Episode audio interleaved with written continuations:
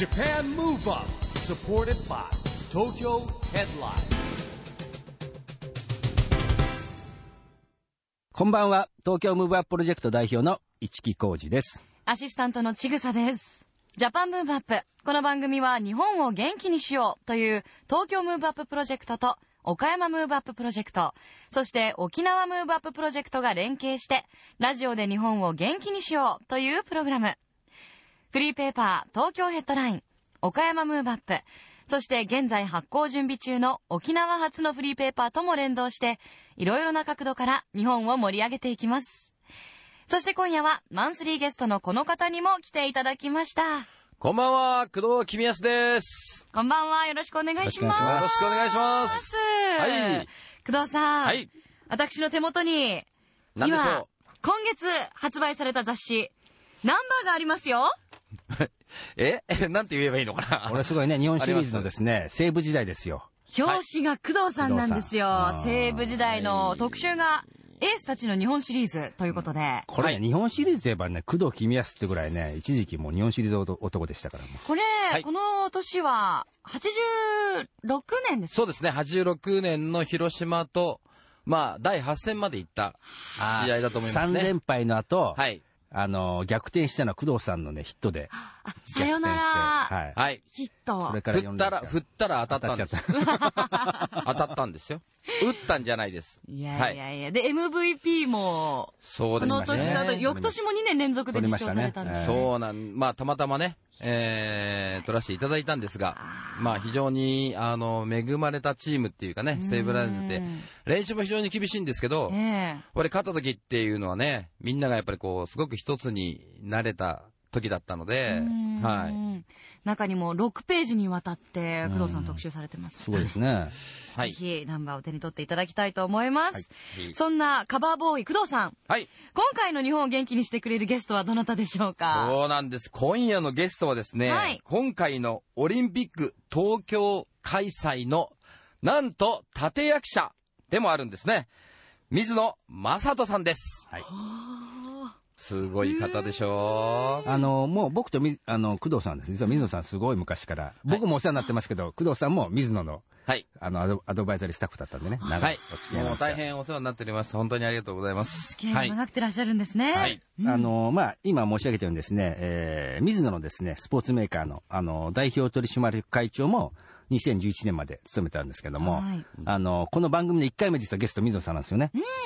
記念すべき1そう回オリンピック目のゲストで招致応援しようぜということで1回目来ていただきまして、はいあの2020のですねオリンピック・パラリンピック招致委員会の CEO を務めていてですね、えー私もその下でですねえー招致活動をやってきたわけですが、はい、あの、ビッグスマイルが今日生で見られるわけですね。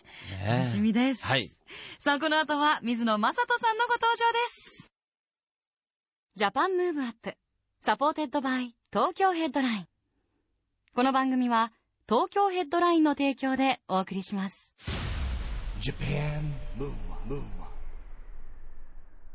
それでは今夜のゲストをご紹介します。元東京2020オリンピック・パラリンピック招致委員会 CEO の水野正人さんです。こんばんは。えーこんばんは。よろしくお願いします。あ、よろしくお願いします。はい。先ほど工藤さんがね、バット振ったら当たったって言うけれどね、振らなかったら当たらないんですよ。はい。私たち招致委員会もはいバット振り回して、で 当たって、まあ、うまく成功したんですけれども。いやいやいやいや実はね、それはね、あのー最終プレゼンがテレビで放映されて、あれが大変にまあ、こう、ハイライトされてるんですけれども、実は招致委員会の活動は2年間ずっとやってきました。はい。そしてまあ、あの、今日の市木さんもですね、実はもう招致委員会の中でですね、本当には右へ左へ活躍してもらったんですが、彼が例えば活躍してるとこなんて一一切出ないじゃないですか。それと同じように、はい。あの、招致委員会の事務局の中はですね、もう本当に夜を徹して、もうみんなでいろんなことをやって、そしていろんなところでその成果を出していって、この2年間の招致活動のすべての積み重ねで、あの最終プレゼンまで行って、そしてまあ最終プレゼンもうまくいきました。はい。えそれでまあ、あの成功したんですけど、この後ろには、本当に多くの人のご協力、うんまたオールジャパンとして、はい。最終92%までの支持率をいただいた。こういうものが全てうまく働いて、招致成功ですから。あの、先ほど立役者と言われたけどいえいえ、私はあの、9番ライト。いえいえ。よろしくお願いします。あの、一番、ショートっていう感じじゃないですか。いやいやいや、9番ライト。もうぜ、全面に前に出して、こう、自分が引っ張っていかれたというふうに僕は思うんですが。子供の野球では9番ライトってほとんど用なさないと。はい。いやいやいやいや水野さんがやっぱりこう、ね、やっぱりあの、スマイルといい、やっぱりこう、引きつけられた方の一人だというふうに思うんですね。やっぱりこう、笑顔っていうのは、非常にやっぱりこう、ね、スポーツをやるっていうところでも必要な部分だというふうに思いますし、非常にその中で、なんかみんなに笑顔を振りまいていって、こう、みんなをこう、引きつけていったっていうのは、非常に大きかったんじゃないかと思うんですが。ありがとうございます。あの、実は、あの、あの IOC セッションの場っていうのは、はい。私、ずいぶん行ってるんですよ、あの場に。そして、以前はオフィシャルサプライヤーだったから、毎回その新しいコスチュームを紹介するのは私があそこで紹介してたから、みんなよく知ってるんですよ。もう、あ1998年からオフィシャルサプライヤーですから、はい。もう15年間そういう仕事をしてるんで、はい IOC の皆さんみんなよく知ってるんで、うんそういう意味ではね、はいあのーあんまり緊張してないんです。ああ、そうだったんですか。はい。じゃあ、あの、今回のプレゼンも、フランス語でんお話しされたんですね。その部分だけ、実は相当練習しました。これはね、あえー最終プレゼンというのは、2つキーワードがあって、ーはい。1つはサプライズ。はい。え、えなんだ、うん1つはイモーション。感動。はい。それで、えー実はまあ、英語はね、私もアメリカずっと行ってたから、まあ、どうってことないんですけども、はいみんなと英語でいつも喋ってるじゃないですか。はい。そいつがフランス語をやるっていうと、サプライズ。なるほど。ではい。そこでね、まあ、本当にあの、20年近く、皆さんとこうして編み上げてきた友情に対して、心より感謝して、はいまたこの友情の名のもとに、私たちを信頼してくださいっていうことを、これはもう実は感情込めて、フランス語で言いました。はでそれはね、やっぱりあの、随分練習して、あ。はい。発音も直してもらい、夜朝練習してっていうことの積み重ねで、その部分だけは一生懸命やりました。へえ。そのプレゼンってこうなんか僕らなんかあんまりこう、その場のイメージがあんまりわからないんですけど、どんなことをこうプレゼンされたんですか？あのね、これはね、えーあの場には、えーずらっと私たちのラインナップ、皆さんいましたけれども、一人一人が確実に明確な役割を持ってるんですよ。はで、まあ、もう本当にあの、お高円宮久子、秘伝家は、もう招致については一切一切言われないけれども、あ。はい。被災地に対するスポーツ界からの支援に対するお礼。それからまあ、自分もスポーツに関わって、スポーツの力を信じています。そして、IOC の皆さんのこのスポーツに対するご貢献に対して心より感謝。これがもう役割です。はい。それで、あの、佐藤真美選手は、はいまあ、パラリンピアンとして、自分の経験からスポーツの力を本当に体感して、で、また、あの、被災してるんはいですよね。。そうですね。うん、だからね、そういうのも含めて、こうおっしゃった。うん。で武田会長はもう、あの、確実に私たちの理念、理想、はいビジョン、はいそういうことをおっしゃる。うん。それから私はテクニカル担当ですから、どのようにオリンピックをうまく運営しますよっていうのは私の役目。はだから質問も、そのテクニカルな質問が出たら、私が答えるということになります。はうんそのように役割分担が。でも、あの、えーえーその都知事は都知事として東京の本当素晴らしさを言います。はいまあ、財政面でも強いとはいいうことを言われます。はい。それから、あの、滝栗ちゃんね、はいはい滝川クリステルさんもですね、はい。クール東京アンバサダーですから。東京の魅力あについてはいしっ。かりはい。ということでね、そしてまた、あ太田選手は、今度はオリンピアンですよ。うん自分の体験で、本当にもうオリンピックがこの素晴らしい大会だとうん言って。はい。そして最後ですよ。はい。え？総理、安倍総理はね、はい。普通はね、ああいうラインナップは、ヘッドオブステイトって言われる国の元首なり、まあ、一番の人が一番最初に挨拶するのは普通やね。はい。ところが私たちはサプライズだから、はい。最初は、まあ、高円宮妃殿下がおもうこうご挨拶された後は、パラリンピアンだ誰だって持って行って最後の最後に総理に出てもらって、はい。えー福島は大変な問題だけれども私が責任持って、はいえーコントロールしますということを言っていただいて。それがまあ非常に良かったはい。で最後に武田さんがギュッと締めるというこういうラインナップがね本当にあの私はあのちょっとサプライズでありみんなが感情込めて言ったことがその我々の狙い通りいったっていうことはい。です、へえ。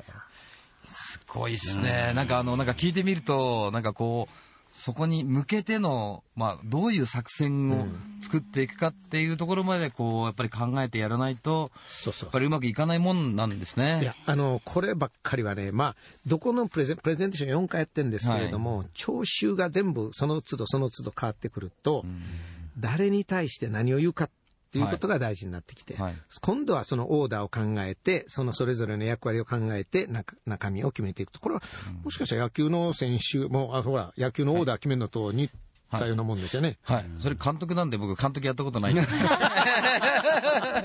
僕は投げろって言われて投げてる側だったですからね。やっぱりそういうこう苦労っていうのはなんかまだよく知らないんですけど。いやいや、本当は知ってるくせに。いやいやいやいやいや、でもね、あの、やっぱりここまでやっぱり至るためにはやっぱり相当こういろんな活動をされてきたと思うんですけど、うんはいはい一番大変だったっていうところはどんなところでし招致はね、6つ大きな要素があるんですよ。はい。一番は計画。はい。これはね、東京の計画がまずかったら、この誰も認めないじゃないですか。はい。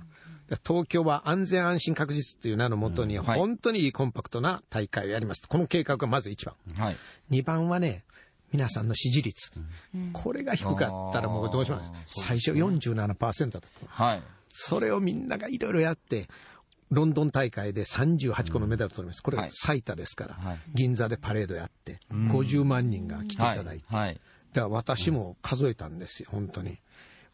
たくさんいるからね、1、2、3、4、5、6なんです。49万9900。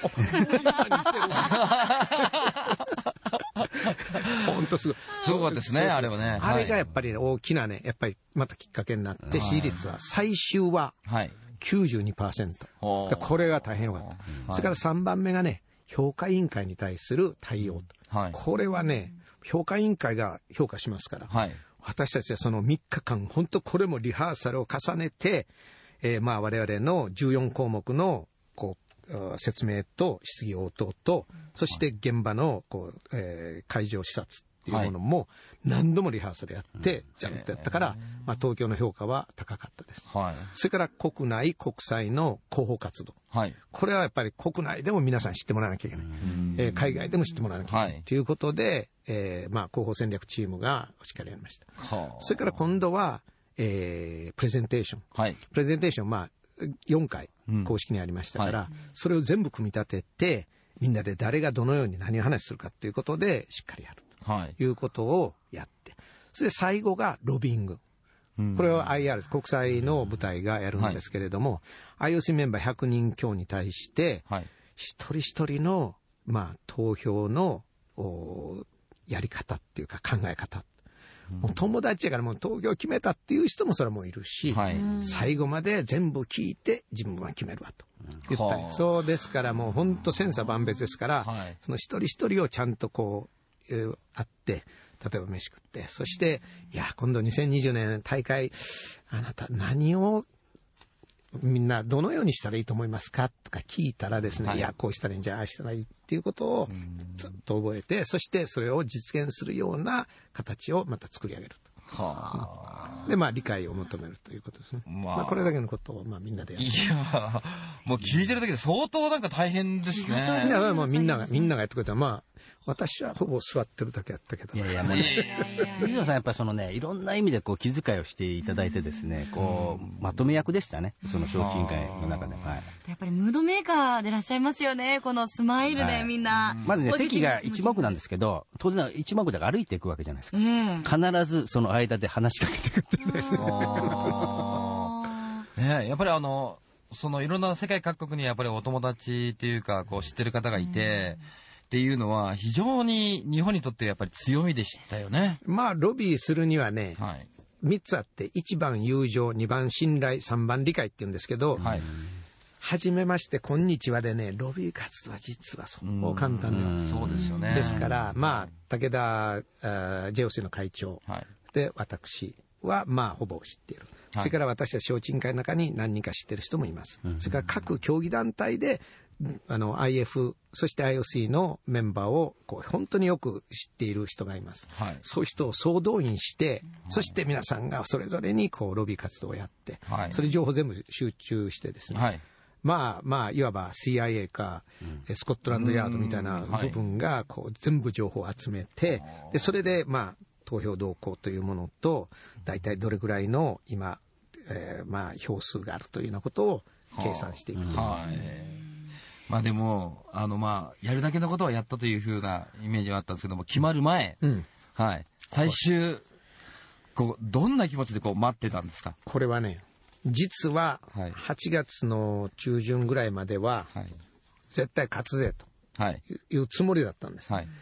ところが、まあ、あの、福島の汚染水問題が出て、これで一挙に変わりました。で、まあ、私の友達の IOC メンバーも電話してきたなんかで、それはね、もうこの東京としてね、確実に皆さんに分かるように説明しなきゃ、これはダメだよっていうことを言われて、はい。同時にもし、その一番、まあ、総理が来られるんだったら、総理の口から、はい。これは、その、まあ、当然それまでも発表されたんですけれども、政府の問題だと。はい。ガバメントイシューということをはっきり言って、だから自分が責任持つっていうふうに言ってもらわないと、はいこれは皆さんの理解得られないよっていう話はあったんで、武田会長が、そう、まあ、総理といろいろ話をして、そのか彼のテキストの中にはい、それを入れ込むということで、はあしましたから、これが良かったです。これで、まあ皆さん安心して、あ、まあ、と計画もいいし何もいいけれども、はい。やっぱり、うん。あの、汚染水問題は大きかったです。そうですね。でもそれクリアできて、本当に良かったです。はい。じゃあ発表の直前は、かなりのやっぱ自信はお持ちだったんですか？いやいや、だ、だから自信なくなっちゃって。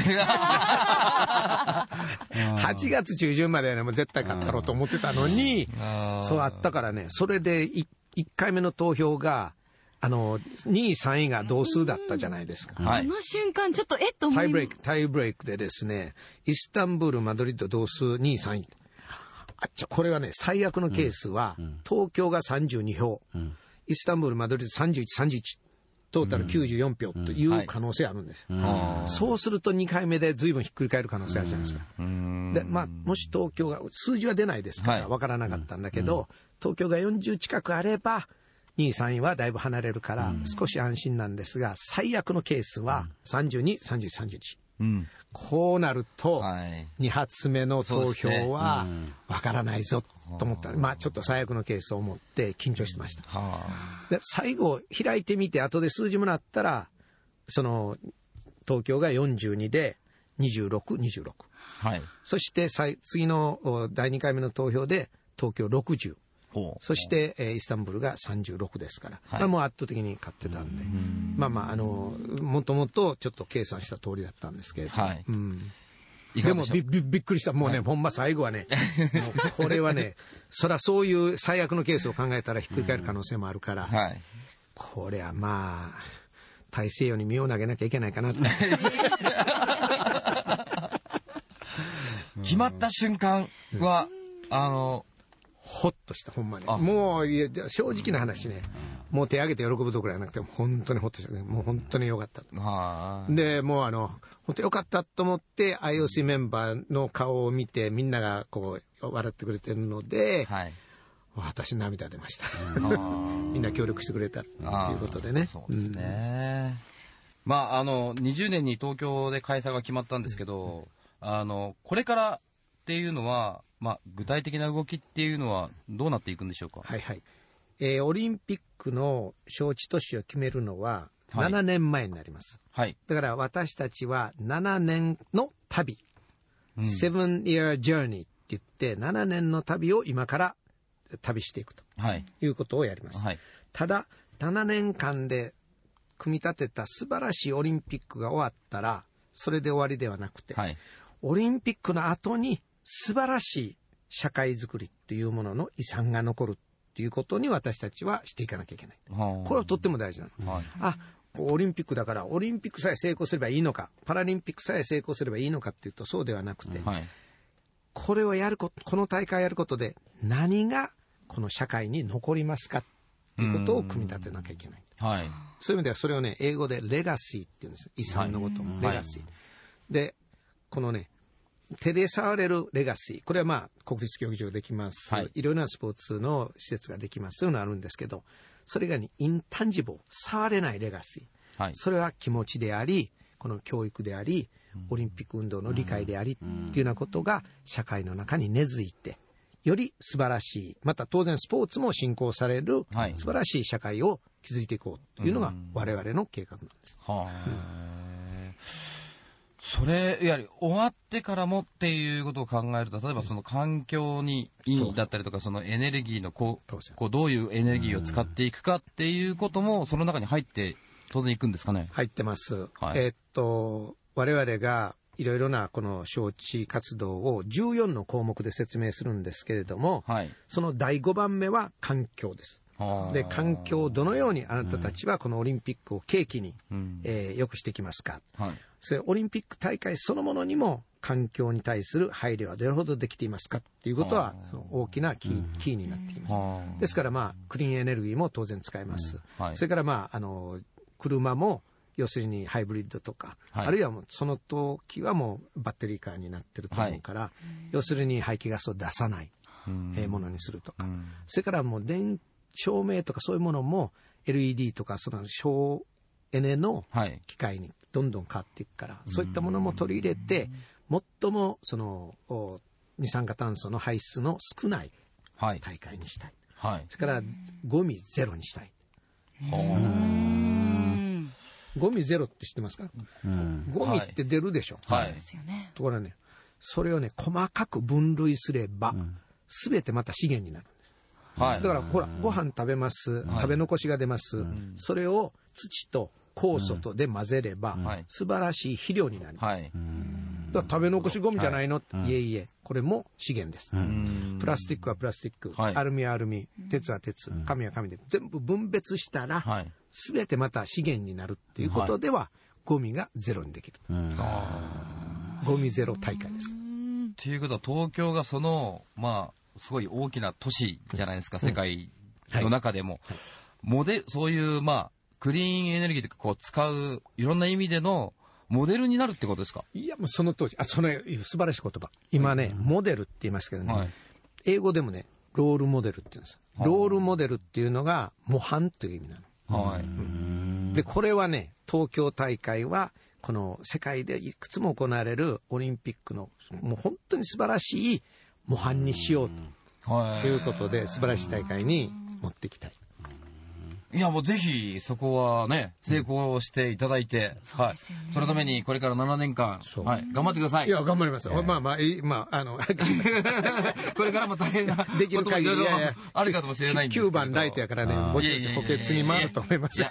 一番ショートでよろしくお願いします。でもあの、もう一つね、せっかく工藤さんがいるんで聞きたいのが、あの、今あの、IOC の会長が変わってですね、はいはい2020年で競技のね、まだちょっと、可能性がなんかほら、野球が、あの、またちょっとね、ああるんですかみたいな話が若干出てきましたよね。これはね、IOC はね、今、あの、まあ、競争原理を取り入れて、各この28競技の一つを外すことによって、何かを新しいものを入れ込もうということは、その、そういうやり方を IOC は取りつつあるんですよ。はい。これはね、一つ、まあ、各競技団体、しっかり自分たちの競技を面白くしないと、うん。消えちゃうよということにもなるし、はい。他にある競技は、これはまたオリンピックに入るチャンスでもあると。はい。いうことです。みんな頑張るじゃないですか。そういう方式を今取り入れてるのね。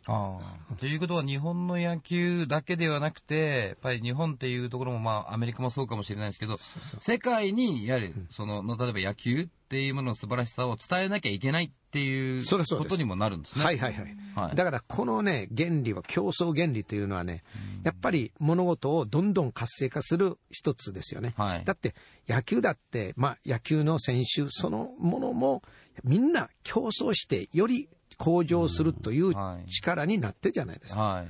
だからやっぱり競争原理を取る、過度の競争原理はいけないけれども、適正な競争原理っていうのはね、やっぱり世の中を向上させる非常に大きなパワーなの。これが IOC 取り入れてるんです。あそうですか。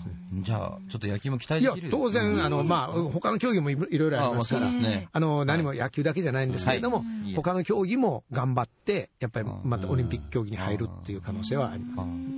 でも野球っていうことを考えると、やっぱりこうね、やっぱりまだ少ないんじゃないですか、世界的に見てもですね。地域的にね。はい。なので、まあ少しでもこう、世界にこう野球を少し広げて、やってくれる人が広く多くなればなるほど、まあそれは競争原理の一つそうというふうにもなりますよね。IOC のそういう競技のその評価基準の中に、はい。どれほど世界に人口いますかっていうことと、はいその各大陸でどれほど盛んに行われてるか。はい。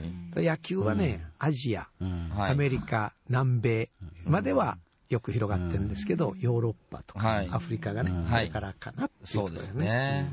はい。まあそういうところも含めて、ねはい。楽しみですね、楽しみ2020年。ですね。はい。楽しみですね。ね。はい。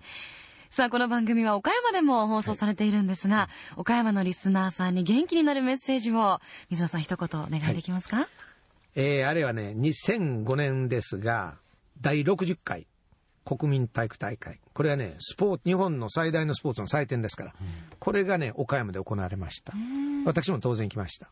桃太郎大会っていうあだ名がついてる。あそこ桃太郎の里そうですね。はい。それで有森裕子さんも岡山出身ですし、まあ、残念ながら亡くなったけど木原道子さんも岡山出身で、みんなあのグラウンドで手を振って何をしてね、大いに盛り上がって、やっぱりねああこれは岡山もね本当にみんなこんなに多くの人たちがスポーツやってんだっていうことを、はいその時本当になんかこういい楽しい思い出として持っています。スポーツ愛する方がたくさん、きっと今ラジオの前にもいらっしゃるんですね。そうですね。はい。ありがとうございます。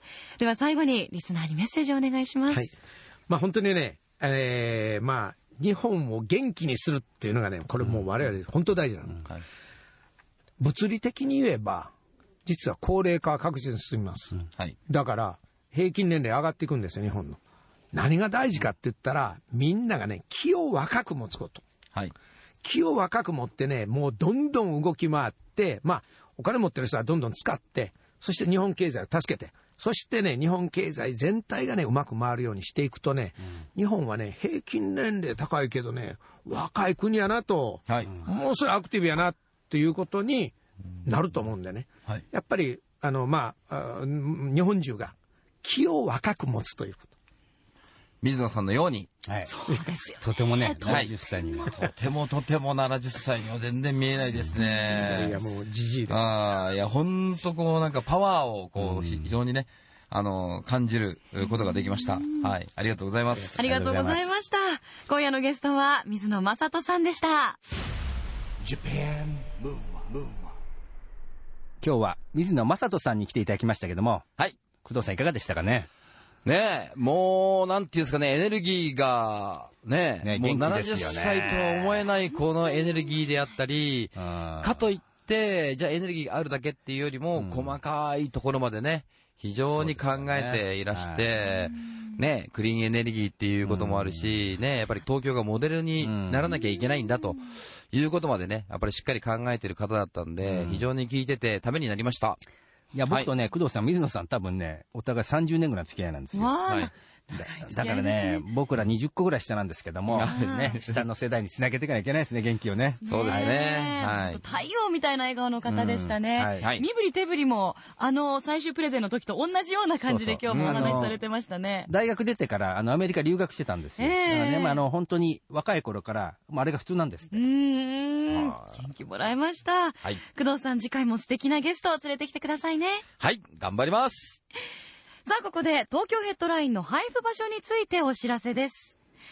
東京ヘッドラインは現在、首都圏の1400カ所にアクセスポイントを持ち、カフェや美容室、ターミナル駅などに東京ヘッドラインの専用ラックを設置しています。それ以外にも空港や電気店など様々な生活動線で無料配布しています。詳しくは東京ヘッドラインウェブの配布場所をチェックしてみてくださいね。また、東京ヘッドラインの配布エリア外の皆様に朗報です。東京ヘッドラインでは、実はご希望の方に郵送費をご負担していただいての個別発送も行っています。ご興味のある方は、こちらもウェブサイトをご覧ください。ジャパンムーブアップ、そろそろお別れのお時間です。次回も元気のヒントをたくさん見つけていきたいですね。そうですね。あの、まあ、今日水野さんに教えていただいたように、えー元気のヒントはまだまだありますのでですね、えーぜひですね、いろんな元気を作っていきたいと思います。はい。ジャパンムーブアップ、お相手は市木浩二と、ちぐさと、工藤公康でした。それではまた、来週